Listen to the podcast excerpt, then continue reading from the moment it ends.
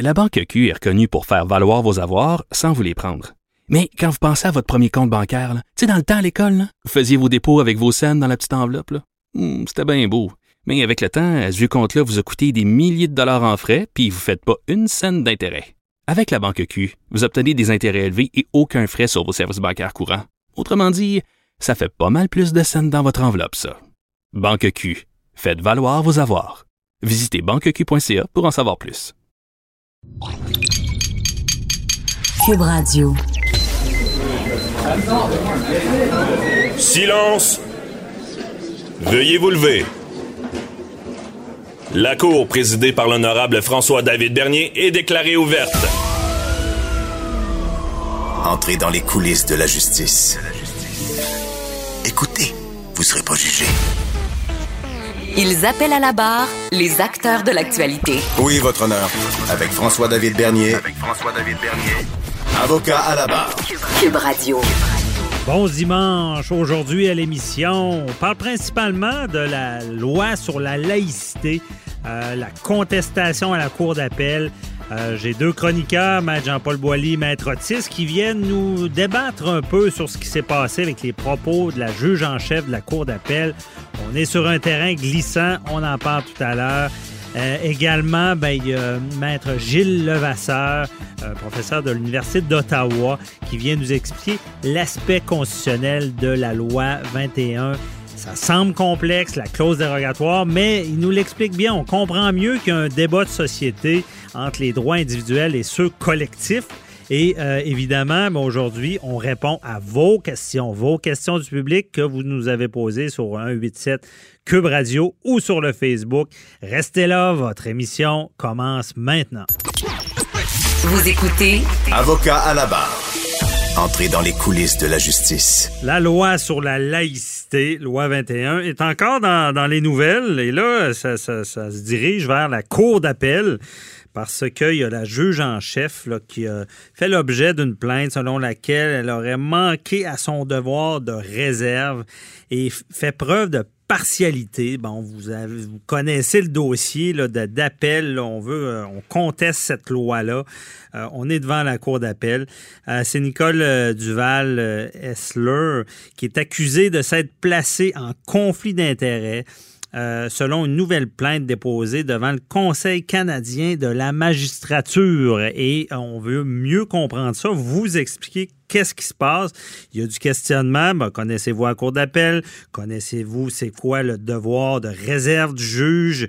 Euh, Est-ce qu'il peut être partial sur le banc? On en discute euh, avec euh, Maître Jean-Paul Boilly, que vous connaissez, et Maître Sharon Otis, que vous connaissez aussi. Je suis bien équipé pour comprendre avec deux avocats qui ont de l'expérience devant la cour d'appel. Bonjour à vous deux. Bon matin, François-David. Et bonjour. Bon. Eh oui. Et là, je suis dans le milieu. Là. Je vais, je vais, on va essayer de comprendre ça. Euh, et on va commencer avec Maître Boilly. Mettez-nous la table. là. Bon, écoutez, il faut expliquer aux auditeurs là, comment ça fonctionne. D'abord, il y a une plainte qui a été faite au conseil. Il y a eu une audition de la Cour d'appel euh, où la juge du Val-Essler, il faut comprendre que la Cour d'appel, c'est trois juges. hein. Ce sont trois juges en avant.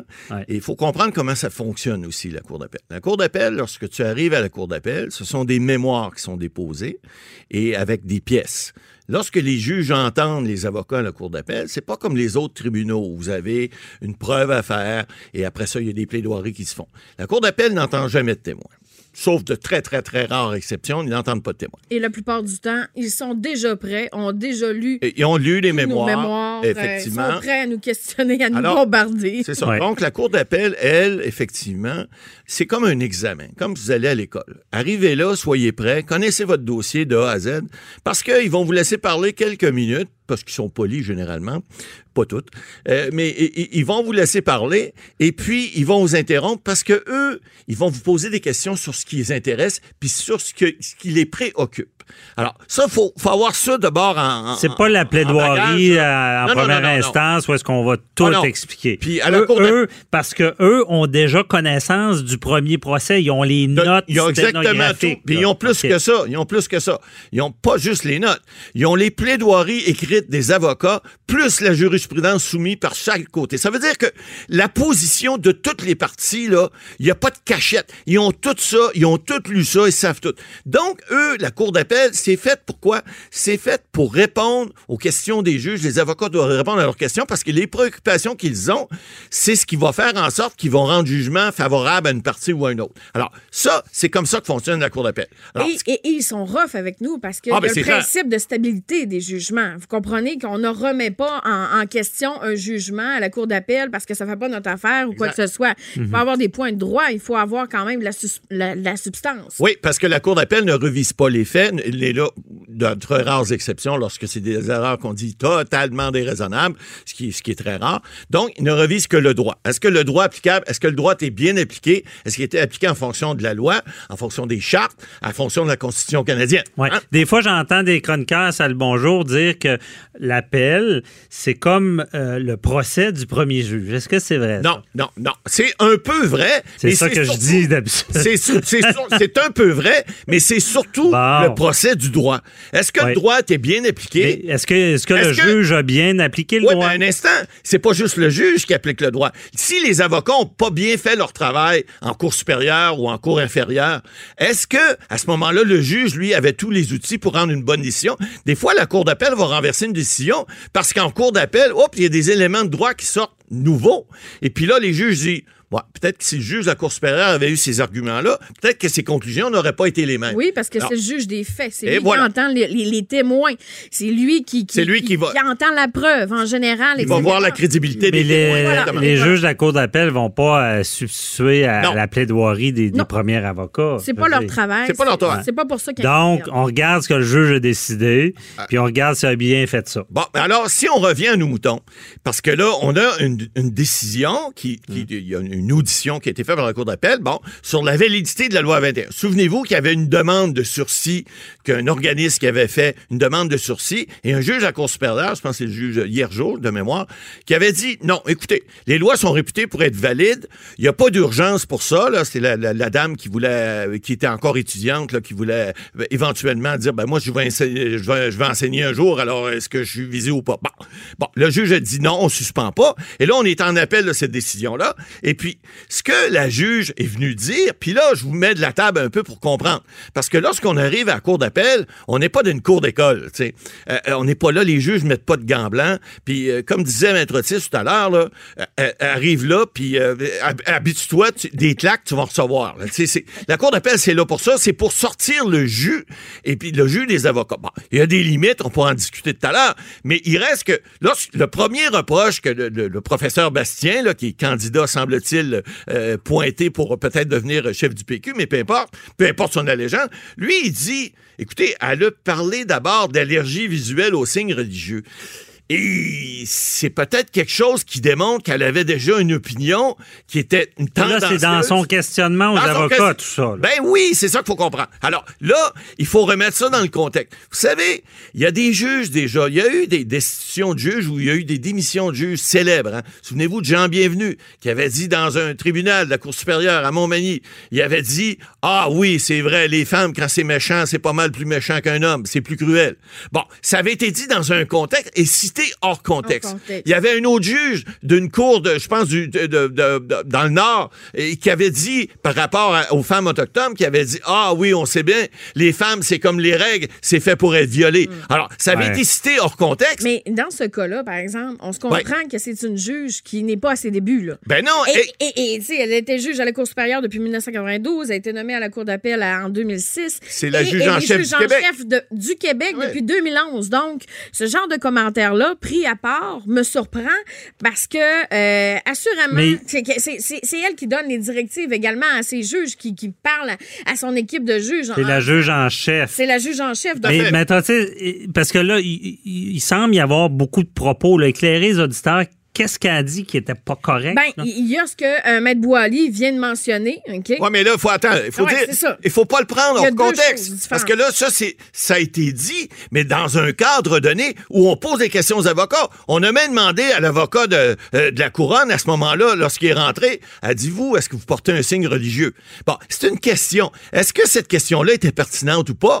Peut-être pas, mais ça fait partie de la joute oratoire à la Cour d'appel parce que les juges de la Cour d'appel, ils se privent de rien. Eux autres, c'est le buffet à volonté. Puis quand t'arrives là, là arrange-toi pas pour avoir des petits pains, pas de croûte, juste ça, là, amène-toi un bon lunch parce que tu vas en avoir des questions. Ouais. Puis tu vas en avoir des sucrés puis des salés à part ça. Fait que arrange-toi pour avoir la salière, la poivrière puis le sucrier qu'il faut parce que tu vas en avoir des pelletés à donner. Donc, Ouais. mais il y a eu des propos aussi de tenue. Puis là, Maître Otis va en ajouter. Mais on veut savoir, parce qu'on parle de partialité, c'est Ben, c'est quoi? C'est ça. Apparemment, apparemment, bien évidemment, sous toute réserve, Oui. la juge aurait dit Je planifie ma troisième carrière. Peut-être aurez-vous besoin d'un arbitre un jour. L'invitation est ouverte à tous. Alors là, c'est là où est-ce que peut-être il y a un- une apparence, à tout le moins, je pèse mes propos, mais un- un- une apparence de partialité, ou à tout le moins, elle doit conserver l'indépendance et euh, Alors, on elle parle- avait à faire une conférence. Mais, dans, mais, mais Maître Otis, euh, Mais ça fait pas partie de la plainte. ça, en de- quoi, de, de M. en quoi ça serait partial? ça? Juste avant, juste avant, il faudrait, faudrait expliquer. Ça, ça a fait partie d'une autre plainte Oui. qui vient d'être portée il y a quelques jours par un organisme de défense des droits des femmes. Euh, euh, puis euh, ça n'a rien à voir avec la plainte sur la loi 21. Alors, effectivement, puis ce qui est drôle dans ce que vous venez de dire, Maître Otis, c'est que quelques jours après, il y, a une- il y a une conférence qui s'appelle le groupe Lord Reading. Tout le monde Ah. connaît Lord Reading au Et- Québec. C'est un lord de- de- dans le temps qu'on avait, le- on, on devait aller à- en, en Angleterre pour faire des révisions de la Cour suprême du Canada, ce qui est plus le cas. Mais cette conférence-là, elle portait sur le conflit d'intérêts. Oui, le Alors, thème, le thème était comment éviter le- les conflits d'intérêts à la Cour d'appel. Donc, je pense qu'on était Ben, en plein dedans. Elle s'était mis dedans un peu, peut-être. Mais ça, on appelle ça une plug. Elle l'a plugué, puis je pense que c'est un clin d'œil. Parce que, tu sais, faut pas non plus dramatiser. La cour d'appel, la cour d'appel, lorsque, lorsque tu peux relaxer à cour d'appel, tu le prends le moment. Parce que c'est rare, c'est assez stressant. Oui, Oui. Tu réponds aux questions. Mais là, là j'ai besoin de vous là, pour nos auditeurs. là. Oui. On est là pour ça, là, OK? Oui, Expliquez-leur avant tout, là, parce que vous êtes deux bons juristes, on vous, on vous entend, là, OK? Mais premièrement, on parlera même plus de son cas. C'est quoi un juge qui se place en position de partialité? Un. Deux, c'est quoi un juge qui a un conflit d'intérêts? Expliquez-nous ça. Ben, écoutez, à position de partialité, c'est clair. Le juge qui est là, lui, il est là pour rendre le droit. Il n'est pas là pour juger suivant ce qu'il pense. Il est là pour juger c'est quoi qui est applicable. Il doit faire Alors, abstraction de ses propres Toutes- convictions. Toutes ses convictions, il doit les tasser, il doit pas les prendre. Mais ça veut pas dire qu'il y en a pas, puis ça veut pas dire que il, peut ne pas vouloir dire à certaines parties, voici moi ce que je pense. Je- si tu veux que je change d'idée, ben am- amène-moi tes arguments pour que je les change mes idées. Alors si je dis maître Bernier, avez-vous un signe religieux aujourd'hui, puis vous me répondez oui j'ai une croix ou non j'en ai pas, je suis un athée, peut-être que ma position moi changera pas vis-à-vis vous, mais si moi j'ai une croix puis vous vous en avez pas, je vais peut-être dire ah il y en a pas, il y a peut-être une raison, mais allez voir pourquoi. Alors tout ça, c'est dans un but de. Il faut comprendre que les juges, là, c'est des êtres humains aussi. Oui. Mais ils ont une fonction qui est au-delà de ça. Ils doivent juger au-delà de ce qu'ils pensent, mais au-delà du. Mais, mais en fonction du droit applicable. Et c'est là, là qu'il faut voir. Parce que moi, j'ai vu, là, on est allé voir, là, parce que Maître Otis et moi, on a eu une petite discussion tout à l'heure, mais une bonne. Et, et moi, je suis allé voir qu'est-ce qu'il y en est, là, au niveau des commentaires? Moi, ce qui me choque, puis ce qui me. ré- ça- me répugne, c'est de voir des gens qui ne connaissent pas ça, qui connaissent pas le système judiciaire, qui sont jamais allés mettre les pieds dans un palais de justice ou, ou encore moins à cour d'appel. Puis là, ils font des commentaires. Ça n'a pas d'allure, ce qu'un juge a dit là. Elle devait se récuser. C'est pas de même, ça marche. Oui, mais- Puis si à toutes les fois qu'il y avait une plainte au conseil de magistrature, faudrait qu'un juge se résigne euh, d'un dossier, se récuse, ben écoutez, les gens vont faire, qu'ils vont engager les avocats, vont dire, hey, juge là, je ne veux pas. Porte-moi une petite plainte au conseil de magistrature, tourne-moi une virgule en quelque part qui est faite dans quelque part, là, puis on va. Ah, eh, voyons, ça n'aura aucun bon sens, ça se peut pas. Alors, et encore moins quand c'est un juge en chef du Québec. Alors, mais effectivement, elle n'est pas à l'abri de ça. Si elle fait des gaffes, elle va payer pour. Mais moi, je calcule pas ça comme une gaffe. Sauf la Ouais. partie de l'arbitrage, mais, Mais, là, mais, c'est euh, un petit peu c'est ce- différent. ce qu'il faut voir, parce que c'est un sujet délicat, je ne sais pas si c'est tout ça est lié au sujet, mais on- il faut en connaître plus. Restez là, on vous revient après la pause pour cette euh, discussion qui va se continuer. Vous écoutez Avocat à la barre. Nous sommes de retour euh, sur ce sujet assez chaud, mais on parle de loi 21 cette semaine. On parle de la Cour d'appel, la juge en chef euh, qui, a tenu des propos. On dit qu'elle euh, aurait pu être partiale, en conflit d'intérêts. Euh, et j'ai posé, je suis toujours avec Maître Otis et Maître Boily. Et on s'est laissé avant la pause en disant... Est-ce qu'il y a des sujets qui sont vraiment trop, euh, on, est frileux d'en parler et que c'est dangereux? Et là, on parle de juges même, de juges de la Cour d'appel qui ont une marge de manœuvre assez large habituellement. Est-ce qu'on, quand on parle de religion, des femmes, de, de, de, de race, est-ce que c'est plus dangereux? Est-ce qu'on peut dire ce qu'on veut?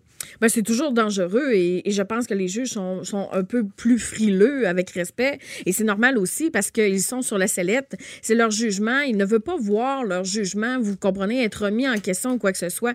Ils doivent être très objectifs et faire. euh, euh, euh, ils ont un devoir de réserve. Ils n'ont pas à, à avoir d'opinion ou quoi que ce soit. Mais c'est quoi le réserve? Là? Ça veut Ben, Souvent, on entend ça. Ça veut dire qu'ils sortent pas de chez eux, Non, ils, ont- devoir- ils sont pas dans le devoir de public. réserve, c'est-à-dire que lorsqu'on fait nos plaidoiries, nous, les avocats, OK, je vais vous donner une, comparaison entre les avocats et les juges. OK? Mhm. Les avocats, on a un peu plus de, de, de latitude, on a un peu plus de lousse. Je peux, je- on ne peut pas dire nécessairement qu'est-ce qu'on qu'est-ce qu'on en pense, nous non plus, parce qu'on est des officiers de justice, on a prêté serment et euh, on doit rendre la marchandise et à faire appliquer le droit. Cependant, c'est sûr qu'on peut aller un petit peu plus loin, vous comprenez, dans nos plaidoiries et ou nos commentaires à l'égard de la cause dans laquelle on est. Tandis qu'un juge, le, devoir de réserve, c'est-à-dire qu'il ne doit pas euh, avoir ce genre de commentaires-là. Il doit être très objectif. Il, doit appliquer le droit, point final. Le devoir de réserve, c'est de ne pas porter le genre de commentaires lors de la cause, etc. Et ça touche, ça frôle l'impartialité, là, euh, En fait- Maître Boily. En là. fait, en fait, le juge, la grosse différence, l'avocat, lui, il est partial. C'est normal Oui. parce que c'est sa job, puis il est payé pour ça. Il est payé par une partie pour faire des représentations, pour dire ce que lui il prétend. Alors, lui, il doit prendre parti. Le juge, lui, contrairement à l'avocat, et c'est pour ça que je suis d'accord Maître Otis là-dessus, c'est que l'avocat, lui, il- effectivement, il prend parti, effectivement, il va plus loin, effectivement, il, il prend position, puis il va pousser sa position jusqu'à l'extrême. Alors le juge, lui, il doit être impartial parce que le juge ne, ne rend pas sa décision. On dit toujours le vieux principe, on peut pas euh, juger quelqu'un sans l'avoir entendu. Donc, il peut pas rendre une décision tant qu'il n'a pas entendu toute la preuve, et puis il doit garder cette impartialité-là parce que il doit connaître non seulement toute la preuve, mais le droit applicable avant de rendre une décision. Et là où je mets une bémol sur ce que vous avez dit en, en- en entrée, Maître Otis, la Cour d'appel, la Cour d'appel, moi je le dis parce que j'y vais pas, euh, ben je vais y aller régulièrement là, les prochains mois, mais j'y vais moins souvent maintenant. Mais la Cour d'appel, là, c'est différent. La Cour d'appel, comme les, les, les, les témoins sont pas entendus, souvent même les parties sont même pas présentes, sont, sont même pas pas, là. Alors, c'est une game d'avocats et de juges.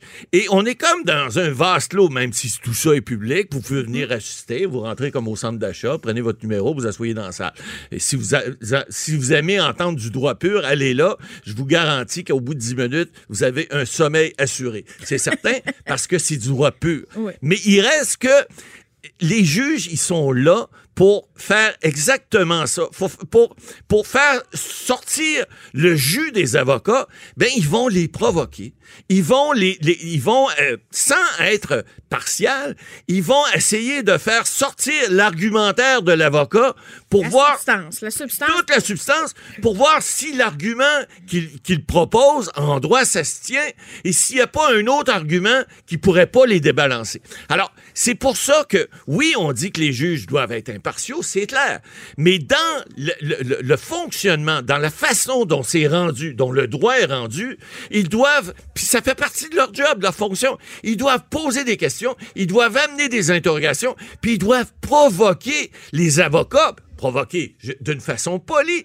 Il y en a, je vous dirais, il y a des juges, je nommerai pas de nom, là, mais ils vont se reconnaître. Il y a des juges qui sont beaucoup plus interventionnistes. Oui. Puis, puis ils vont, ils vont, on dit en anglais, get to the point, ils vont te piquer exactement là où ça fait mal. Et peu importe ce qu'on avait pensé dire, Ah oui. euh, notre, notre plan de plaidoirie, là, Oublie ça. euh, ça- on commence euh, avec des questions. Répondez euh, aux questions en rafale et voici, nous, on va là. On, se, on sort, eux, ils vont se sortir du banc. Exact. Ils vont aller en arrière et Délibérer. Délibérer. Ben, de- délibérer, directement. ça, ça veut dire qu'ils vont prendre le, le dossier pour l'étudier. Et, et- mais souvent, la Cour d'appel, par exemple, Reviennent des requêtes, ils reviennent au bout de 10-15 minutes. Puis, maître, vous n'avez pas convaincu, maître Bernier, on rejette votre, votre pourvoi. Ouais. Merci, bonjour. On vous rendra les motifs plus tard. C'est un peu plus expéditif. C'est comme ça. Mais, Mais, OK, ben là, ma- maintenant, on comprend bien euh, comment ça fonctionne. Revenons à ce cas-là là, de, de- de la juge en chef euh, et, et- et ses propos. Euh, je sais que... Mais est-ce, que- est-ce que ces propos sont dignes d'un conflit ou d'une impartialité? Mais là, vous comprenez que euh, si c'est ce- ces questions, comme Maître Boily disait, c'est des questions, ce n'est pas des commentaires. Ce qu'on appelle en droit, ce n'est pas des obitaires. Donc, pris euh, dans... Vous comprenez, ils l'ont peut-être extrait d'un contexte ou quoi que ce soit. Il n'y a pas personne qui était là, OK? Donc... il y a une euh, question on- d'intonation aussi. Oui, ça. aussi. Parce que, vous savez, si je dis à quelqu'un, t'es bien fin, tu peux dire, t'es bien fin. Mais si je dis, t'es bien fin, c'est Ouais. pas pareil, là, tu sais. Mais Alors, D'ailleurs, il y a des enregistrements, il y a des notes euh, Ouais. sténo. Les- sur les notes, on voit pas l'intonation, par contre. non. Mais euh, c'est pour ça qu'en cours, souvent, on dit, euh, quand on, on interroge des, des témoins puis qui se fâchent, on dit, vous êtes fâchés, ils comprennent pas pourquoi, mais on veut que ça soit écrit. Mais euh, il y, a, il y a tout ça, on en saura plus parce que là, en ce moment, Ben c'est des plaintes. Là, c'est qui les plaignants? Là, Ah, C'est- là, il y a M. Bastien qui- qu'on a parlé. On a parlé de, aussi de- du, du PDF. En fait, c'est la, la- Monsieur le- Bastien, c'est... Frédéric Bastien, qui est professeur d'histoire. OK, vous C'est n'avez pas. également. plaintif. donc, Ben, euh, c'est le des premier. premiers. Et il, il était approché. Enfin, on pense qu'il voudrait peut-être se présenter à la direction du Parti québécois, donc au- pour être chef. Alors, Mais euh, peu importe. mais Lui, c'est quoi ses motifs de la plainte? On Ben, c'est ça. Lui, c'est ce qu'on a dit tout à l'heure en entrée. Là. Ouais. Lui, il a dit, bon, la, la- la juge aurait tenu des propos qui démontrent sa partialité dans le dossier parce qu'elle aurait dit euh, que, que- que- que les gens qui, ont, qui, ont- qui portent des, euh, Des signes. des- Des des signes. signes religieux, il y a- on a, les Québécois, on aurait une allergie visuelle à ça. Donc, elle aurait déjà dit sa façon de voir, alors que moi, je le vois, puis d'autres personnes qui sont des avocats euh, euh, le voient de la même manière. Il il faut comprendre aussi, pas tout le monde. Benoît Pelletier, qui est un, qui est un constitutionnaliste, ancien ministre libéral, dit, lui, mais écoutez, hum, ça pose, ça pose un questionnement, à tout le moins. Est-ce qu'elle aurait dû, est-ce que, bon, tout le contexte, est-ce qu'il fait, parce que lui aussi il était comme moi, il était pas dans la salle, il a pas assisté, il a pas vu l'intonation, il a pas vu dans quel cadre, il a pas vu ci, il a pas vu ça. Mais elle dit, ça peut effectivement amener un certain questionnement.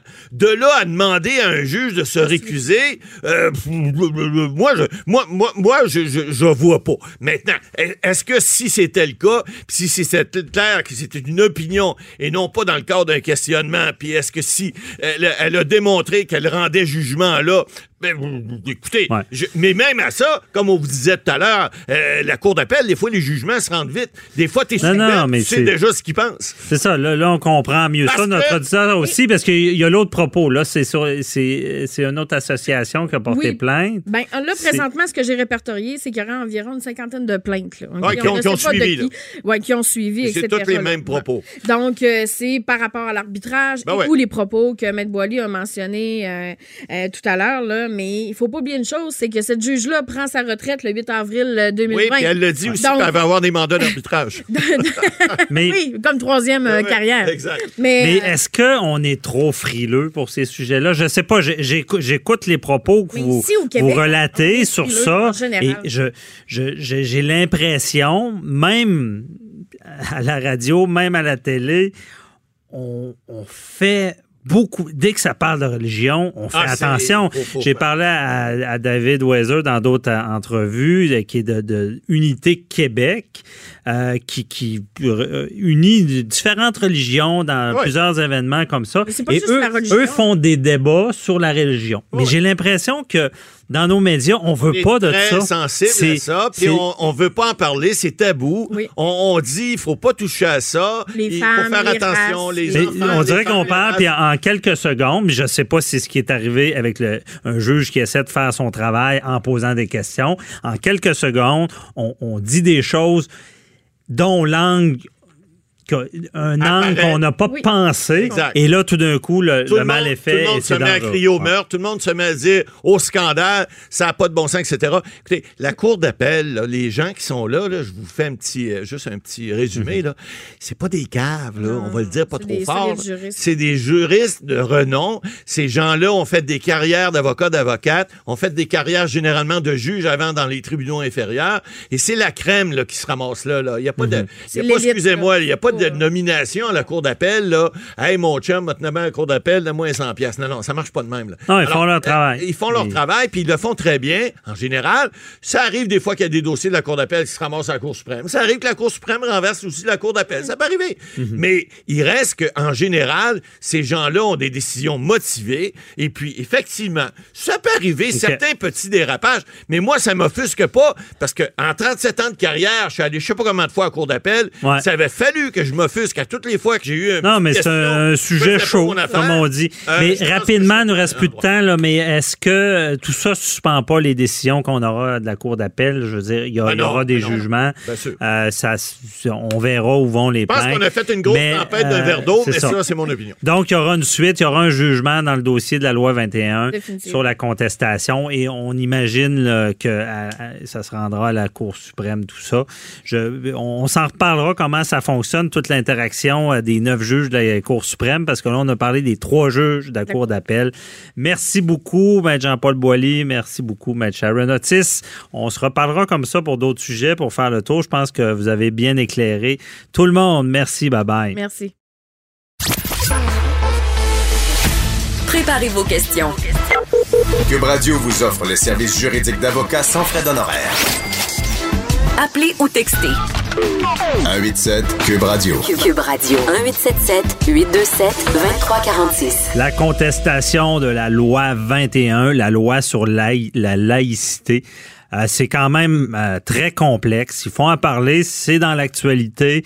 Euh, on est rendu à la cour d'appel. On va voir qu'est-ce qui se passe avec tout ça. C'est assez complexe parce qu'on parle ici, bon, clause grand-père, euh, clause nonobstant, dérogatoire du gouvernement qui est bonne pour cinq ans. Euh, et c'est beaucoup, je pense que la contestation vient beaucoup euh, avec les enseignants qui fait plus de vagues que le reste des autres pro- professions, des gens de l'État, je vous rappelle, en autorité. Et on voulait encore euh, en- en com- comprendre encore mieux avec un professeur d'université, l'Université d'Ottawa, Maître Gilles Levasseur. Bonjour. Bonjour. Merci d'être avec nous. C'est un dossier assez complexe. Euh, par où on commence euh, avec ce dossier-là? Est-ce que là, là, c'est rendu à la cour d'appel? C'est quoi les motifs là, de- des contestataires? Au départ, ce qui arrive, c'est que les gens invoquent une violation du droit constitutionnel qui est reconnu dans la Charte canadienne des droits et libertés. Quand vous regardez le projet de loi tel qu'il a été adopté, qui arrive, c'est qu'on a dit qu'on faisait une loi, mais en tenant compte de la Charte québécoise. Alors, ce qu'on fait, c'est qu'on fait une forme de dérogation à la Charte québécoise pour justement permettre la neutralité de l'État. Alors là, le problème, c'est que là, vous avez aussi la Charte constitutionnelle canadienne qui, elle, reconnaît dans une disposition, l'article 2, le droit à la liberté de religion. Ce qui fait en sorte que les gens se disent, oui, mais si j'ai ce droit-là, comment est-ce qu'une loi provinciale peut enlever un droit dans la Constitution qui est celui d'avoir cette liberté d'exprimer un symbole religieux lorsque je fonctionne dans la société? Alors, c'est pour ça que c'est pas tant au niveau des lois québécoises qu'au niveau des lois fédérales, la loi constitutionnelle canadienne, qu'on voit l'enjeu actuellement, et c'est ça qui amène le débat devant les tribunaux. Le débat, puis justement, c'est intéressant à expliquer parce que c'est pas tout le monde qui comprend ça. Expliquez donc, il y a une charte québécoise des droits et libertés et la canadienne. C'est quoi la différence? Mais c'est parce que la Charte québécoise s'occupe de tout ce qui sont les relations entre les individus ou entre les individus et la société, et ce qui fait en sorte que ça a un caractère limité au territoire québécois. Alors, ce n'est pas une loi constitutionnelle, mais on dit souvent une loi quasi-constitutionnelle. Ce que ça veut dire, ça, c'est que cette loi-là a préséance sur d'autres lois. Mais ça n'a pas cet élément-là d'être suprême. Alors, quand on a rédigé la loi 21, on a fait en sorte qu'on était capable d'agencer cette loi québécoise-là avec le projet de loi qui a été présenté. Mais là, il y a un autre problème, c'est qu'on a une loi suprême. Mhm. Et cette loi-là, c'est la Charte canadienne des droits et libertés qui est au-dessus de toutes les autres lois. Donc, ce qui fait en sorte que c'est elle qui l'emporte s'il y avait un conflit, et c'est là le problème. Oui, ben c'est. Donc, c'est ça, parce qu'on dit que c'est supra-légal, la charte, c'est au-dessus de toutes les lois, ce qui fait que la charte permet des fois d'invalider des lois. Mais dans le fond, c'est un peu, on, on dit que dans, dans cette loi 21-là, on s'est servi dans le fond de la, de la, de la loi québécoise et, et on n'a pas tenu compte de la canadienne qui, qui est au-dessus? Mais ce qui arrive, c'est que dans la loi fédérale constitutionnelle, la charte, Mhm. Il y a une disposition qui s'appelle l'article 33, qui est une clause qu'on appelle de dérogation, clause dérogatoire. C'est que si, par exemple, le Québec perdait son recours de dire que cette loi-là, elle est valide au Québec, si Mhm. le premier ministre du Québec peut demander à l'Assemblée nationale du Québec d'adopter une loi, donc c'est une loi, pas une résolution, une loi, qui spécifie que pendant cinq ans, les dispositions qui sont protégées dans la charte, c'est-à-dire la liberté d'expression, la liberté de religion, ne s'appliqueraient pas à la loi québécoise. De sorte que dans ce cas-là, on redonne à la loi québécoise la suprématie sur la Constitution canadienne. OK. Je comprends. Et il y a une chose que souvent les gens euh, font mal référence, c'est que cette disposition-là de l'article 33 n'est pas la volonté au départ du Québec. Puis je voudrais l'expliquer ça parce que très Oui, allez-y, c'est intéressant. Les gens ont tendance à blâmer toujours le Québec pour cela. Mhm. Quand il y a eu le rapatriement de la Constitution en 1981, il y a eu une conférence qu'on appelle la conférence des longs couteaux Oui. le 5 novembre 81. Et ce qui arrivait, c'est qu'au au début, il y avait sept provinces et le Québec, donc ils étaient huit, contre la démarche fédérale. Ceux qui étaient pour, c'est l'Ontario et le Nouveau-Brunswick. L'Ontario était pour parce qu'on n'imposait pas le bilinguisme en Ontario, puis le Nouveau-Brunswick était pour parce qu'on imposait le bilinguisme en- au Nouveau-Brunswick. Donc, et alors, eux autres, ils embarquaient dans la démarche. Le soir du 5 novembre, on a fait une entente avec les sept provinces canadiennes, puis le Québec avait été exclu dans la discussion, à l'effet qu'on va essayer de trouver un compromis. Et chaque province a trouvé une façon d'avoir un compromis, une genre de petite clause qui, qui lui tenait à cœur. OK. L'Alberta, sous Peter Lloyd, avait demandé la clause de l'article 33 parce que lui disait que ça enlevait la primauté du droit à l'Assemblée législative. C'est-à-dire que c'est comme si la Constitution et la Charte de droit prenaient préséance sur le rôle des parlementaires. Alors, Ah. C'est pour ça que cette clause-là a été instaurée. Mhm. Ben, c'est vraiment intéressant. Puis euh, c'est pour ça. Dans, dans le fond, c'était comme une, si on peut dire, euh, une soupape sur le, un certain contrôle des provinces. Euh, On voulait parce que euh, dans, dans cette clause-là, c'est ça que les gens se posent beaucoup de questions à ce sujet-là. Est-ce que ça veut dire que théoriquement, la loi 21 est inattaquable parce que là, on, on l'attaque devant les tribunaux, mais euh, cette clause-là, 33, rend, rend la chose beaucoup plus difficile pour ceux qui, qui voudraient la- l'avoir euh, annulée. Là. Oui, mais ce qui arrive, c'est ça. Donc, ce que fait le Québec, c'est qu'il va dire, on va attendre d'avoir la dernière décision. Plus que probablement, ça va aller devant la Cour suprême. Ouais. C'est certain. Le dossier va se rendre là. On n'aura pas une décision avant 2021. Ceux qui pensent que ça va se régler cette année, Non. en 2020, c'est- oubliez ça, vous n'allez pas rien avant 2021. OK? OK. Ça, c'est certain. Les délais sont, sont tels que, euh, je veux dire, on peut pas aller plus loin. Puis, vous savez, à moins qu'on nous dise qu'on va permettre une injonction à la Cour d'appel sur le fait qu'on a un effet qui est dévastateur ou qui, qui est imminent et qui apporte un danger à la société ou aux individus, euh, l'injonction ne, ne s'appliquera pas, donc on va devoir attendre le recours au fond. D'accord? OK. Et plus que probablement, faut pas être surpris de cette, de cette option-là si jamais ça arrive. OK? Si jamais ça arrive, faut pas être surpris parce que les tribunaux disent, écoutez, oui, c'est vrai, mais il faut le regarder dans un contexte plus global et il faut pas euh, être surpris si la, si la Cour d'appel disait, écoutez, là, on voit pas qu'il y a une, une urgence telle que ça peut brimer. Ça, ça veut pas dire ça que ça brime pas les droits, c'est pas ça qu'ils disent. Mais, Mais qu'il n'y a pas de, de- de sécurité publique en jeu d'urgence là, dans ce sens-là. là. Dans ce sens-là, oui, Mm. c'est vrai que c'est néfaste, mais écoutez, ça fait partie des règles du jeu de l'État qui doit prendre des décisions. Donc, Mm-hmm. soit, faut pas être surpris. Si ça arrive, excellent. Si ça arrive pas, ben excellent aussi. C'est que ça, ça amène, on clarifie le dossier tout de suite. Donc, on sait exactement sur quel pied danser. Ouais. Maintenant, donc, on s'en va en Cour suprême, ça sera pas avant 2021. La décision est contraire à la loi québécoise. Donc là, M.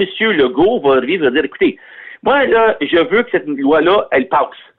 J'ai Mhm. la majorité des gens francophones au Québec qui la veulent. Alors, on va, on va déposer une loi, puis il va faire une dérogation. Donc, ça redonne à la loi québécoise la suprématie sur la Constitution canadienne, cette disposition-là, pendant cinq ans. Mhm. OK. Ah, puis après ça, il faut revenir une autre fois, puis on va le faire. Vous allez me dire, est-ce que ça a été fait au Québec? Le Québec a été la première province à utiliser ceci. C'était en 1982. Il faut comprendre qu'à l'époque, c'était la question du droit de veto du Québec. Mhm. Est-ce que le Québec pouvait juridiquement s'opposer à la Constitution qui était rapatriée sous M. Trudeau? Et puis là, qu'est-ce qui est arrivé? C'est que M. Lévesque a fait adopter une série de lois pour justement invoquer la clause dérogatoire. Puis après ça, ben, ça l'a comme, on a laissé aller. Ensuite, c'est revenu sous M. Bourassa quand il y a eu la contestation sur la loi linguistique et il a fait passer cela en plein milieu dans l'accord du lac Meach en 1987. Mhm. Donc, elle a fait encore une fois dérailler l'entente constitutionnelle parce que là, les provinces ont toutes dit, si le Québec commence à faire des lois de dérogation sur les droits aux anglophones, nous, on, on modifie plus la Constitution. Donc là, donc, donc c'est pas comme si c'était une première fois qu'on l'utilisait au Québec. Mais Maître Lavasseur, parce que les gens se demandent, c'est quoi la faille de cette clause-là? C'est quoi, dans le fond, euh, les chances de succès des contestataires? Est-ce qu'il y en a ou on sait d'avance que ça passera pas? Mais c'est parce qu'au départ, il faut mettre en jeu le fait que quand vous parlez de la Charte canadienne des droits et libertés, Mhm. c'est une notion de droit individuel. C'est-à-dire que chaque individu demande le respect de son droit. Donc, chacun. Eh c'est comme ça que la loi a été construite. Mhm. Tandis que quand vous regardez le projet de loi qui a été adopté, la, la- la loi 21, si vous regardez le préambule, si vous lisez la façon dont on a créé ce projet de loi-là, c'est la nation québécoise, c'est le Québec qui parle comme société collective. Ah. Alors, voyez-vous, c'est deux conflits. Est-ce que c'est la collectivité ou est-ce que c'est l'individu qui a le droit d'imposer cette norme-là? C'est ça au départ le conflit qui existe. OK, je comprends. Le Donc, conflit. Oui, oui, excuse-moi. non, non, allez-y, mais c'est ça. Donc, il y, aurait peut-être une faille dans la façon que la loi est ré- rédigée. Non, c'est pas une faille, c'est que c'était sous cette volonté-là de dire que le peuple québécois, si je peux utiliser le terme qu'on on retrouve très souvent au Québec, Oui. a voulu se donner une norme sociale collective. Mais c'est important de comprendre que ça, là, cette conception-là, elle est très nouvelle au Canada. La seule fois où qu'on a des droits collectifs, c'est-à-dire des droits de groupe, c'est par exemple lorsqu'on parle des conseils scolaires pour les langues, les langues officielles en situation minoritaire, Mhm. comme les francophones au Québec. C'est comme c'est la communauté qui demande le conseil scolaire. C'est un individu qui va faire une demande et c'est pour les fins de la communauté parce qu'ils gèrent leur conseil scolaire. Donc ça, c'est un exemple de droit collectif. Mais autrement, c'est toujours un droit individuel, droit à la vie, droit à la sécurité, droit à l'égalité. Ce sont tous des droits individuels. Puis pourquoi c'est important, ça? Parce que quand on a eu la, la réforme de la Constitution dans le projet de 1987 et ensuite en 92 l'accord de Charlottetown, c'était toujours de définir la société québécoise. Et ce qui est arrivé, c'est que les gens ont eu peur de dire, oh my God, si c'est la collectivité qui parle, on va écraser les minorités de langues officielles au Québec. Donc c'est là où c'est qu'on s'est mis à mettre plein de limites pour faire en sorte qu'on passait d'un droit collectif à un droit individuel. Donc c'est pour ça que c'est pas comme un débat d'aujourd'hui, c'est une série d'étapes qu'on a connues au Québec et qui aujourd'hui se confirment dans un projet de loi où est-ce qu'on va contester cela. Puis c'est toute la notion même de la nation québécoise, la collectivité, où est-ce que la société prend son pouvoir pour se définir collectivement? Ah, OK. Y avait Collectivement, euh, à l'opposé de l'individuel. Je comprends. Oui. Bon, parfait. Bien, bien expliqué. Merci beaucoup. Puis on va s'en reparler. Puis euh, ça nous éclaire parce que c'est assez complexe. On voit que ça va sur un terrain encore plus grand que qu'on pensait. Euh, merci beaucoup, euh, Maître Levasseur. Puis on se reparlera dans un autre dossier euh, constitutionnel. Bonne journée. Bye bye. Bye bye, au revoir, là, merci. Avocat à la barre. Avec François-David Bernier. Avec François-David Bernier. C'est maintenant le moment des questions du public, vos questions à lesquelles on répond sans honoraire euh, juridique avec euh, Maître Jean-Paul Boilly. Bonjour.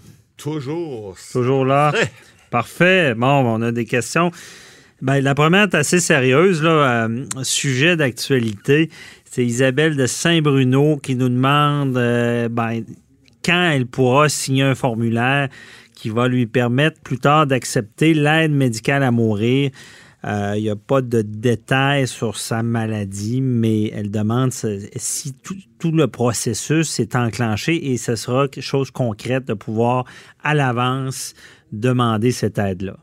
Oui, excellente question. Il y, a, un comité qui siège là-dessus, là, qui, est non partisan, là, qui, qui a- a vu cette semaine, où il y a euh, des gens qui vont faire des recommandations. Il y en a certaines qui sont déjà faites et puis d'autres qui s'en viennent.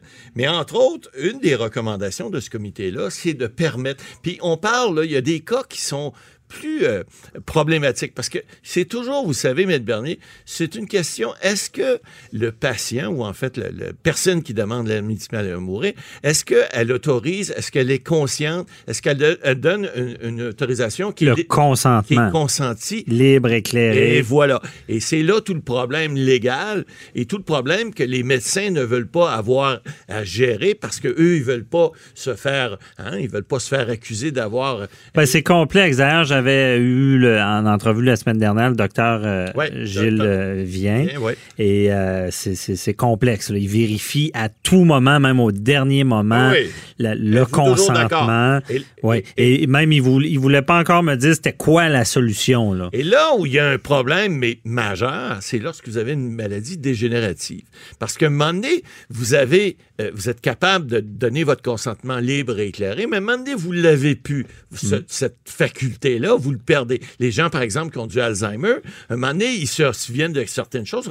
Alors, le problème maintenant, il se situe à- au niveau de, lorsque vous êtes en, en fin de vie, vous avez une, de mauvaise qualité de vie, vous avez par exemple l'Alzheimer, qui, qui, qui est une maladie atroce, euh, euh, mais vous ne pouvez plus donner un consentement libre et volontaire. C'est là peut-être que vous pourriez vouloir l'aide médicale mais vous n'êtes pas capable de le donner. C'est ça, c'est la grosse problématique. Voilà. Pour Alors- répondre à l'auditeur, c'est que c'est pas encore en vigueur. On n'est Non, pas là, c'est pas une loi. On veut l'élargir. On veut l'élargir. Ouais. Et puis là, ce que le comité soumet présentement, c'est ce qui est à l'étude, c'est de dire, écoutez, vous pourrez, si vous êtes diagnostiqué au départ, parce que là, on, on- on pensait, par exemple, le mandat d'inaptitude. Vous savez, Maître Bernier, un mandat d'inaptitude, ça peut se donner en tout temps et vous donnez à quelqu'un un mandat de vous représenter si vous êtes plus capable, si vous avez une inhabilité qui, et- qui, qui s- survient, vous avez une maladie, par exemple, comme Alzheimer dégénératif, vous ne savez pas encore, vous allez en avoir, Ouais. on va tous mourir un jour. Hein? Ça, c'est une réalité de la vie.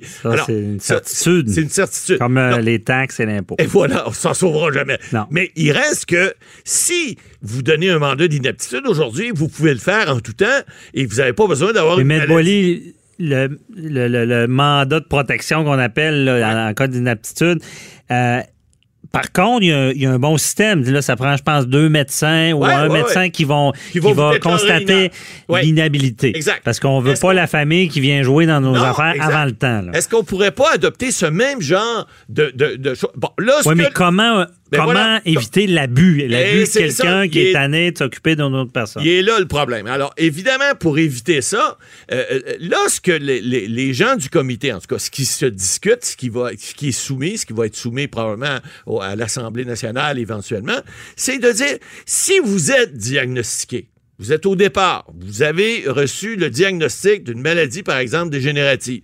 Vous avez encore toute votre tête, vous avez encore toutes vos capacités. Là, vous pourriez faire une, espèce de mandat, comme on fait là, c'est-à-dire de demander l'aide médicale à mourir.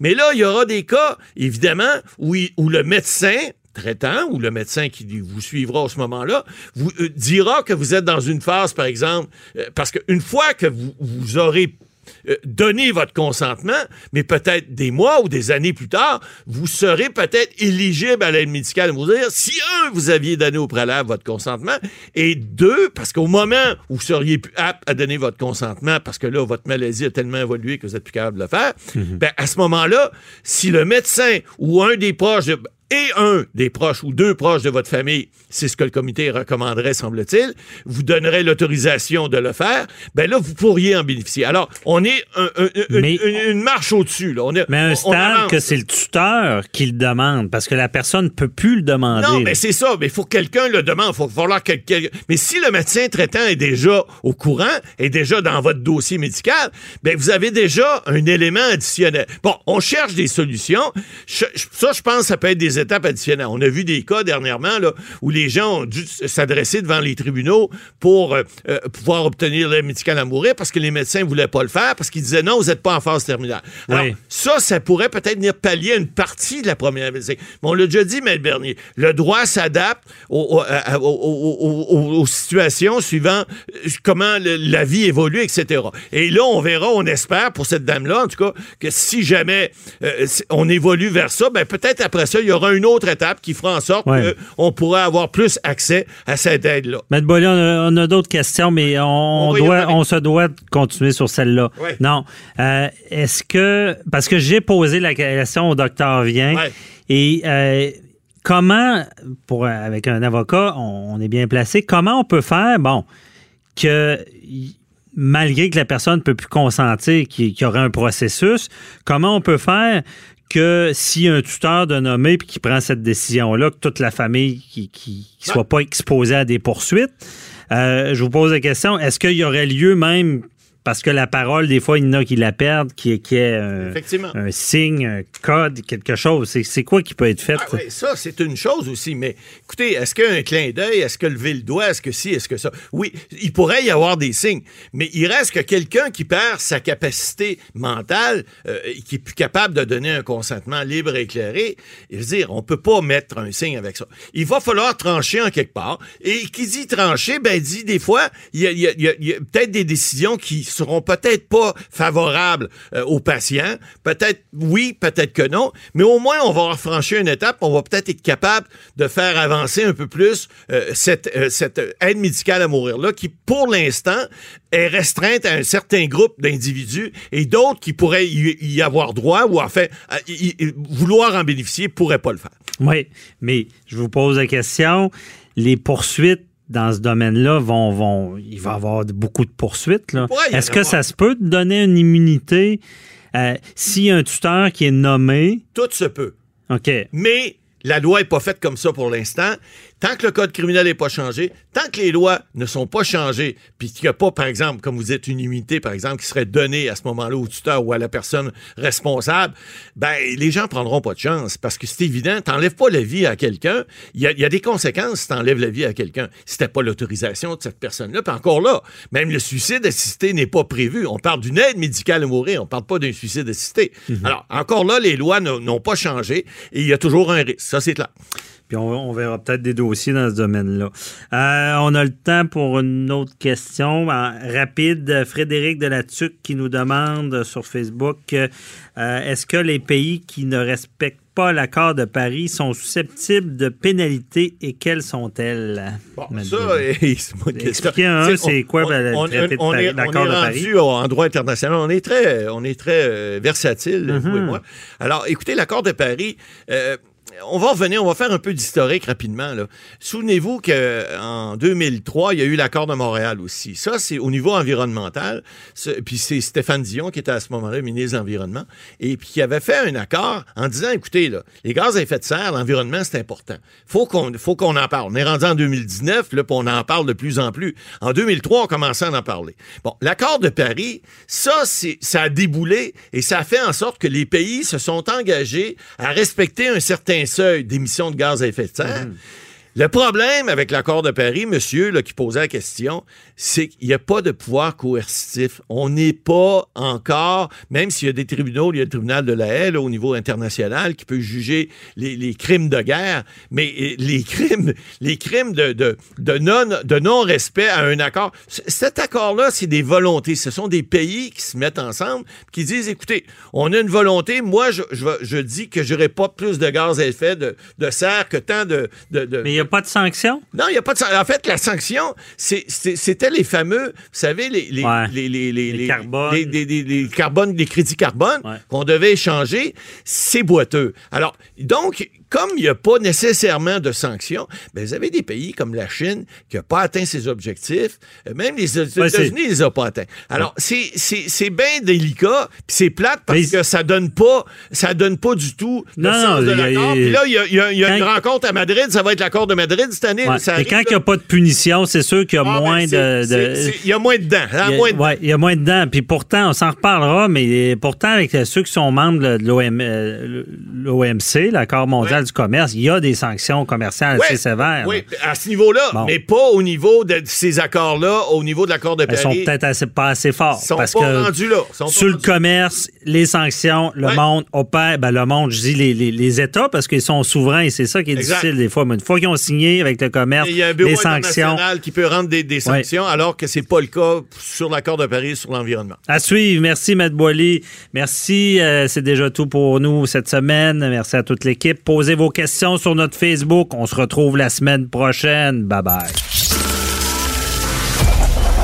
Cette émission est maintenant disponible en podcast. Rendez-vous dans la section balado de l'application ou du site cube.radio pour une écoute sur mesure en tout temps. Cube Radio, autrement dit. Et maintenant, autrement écouté.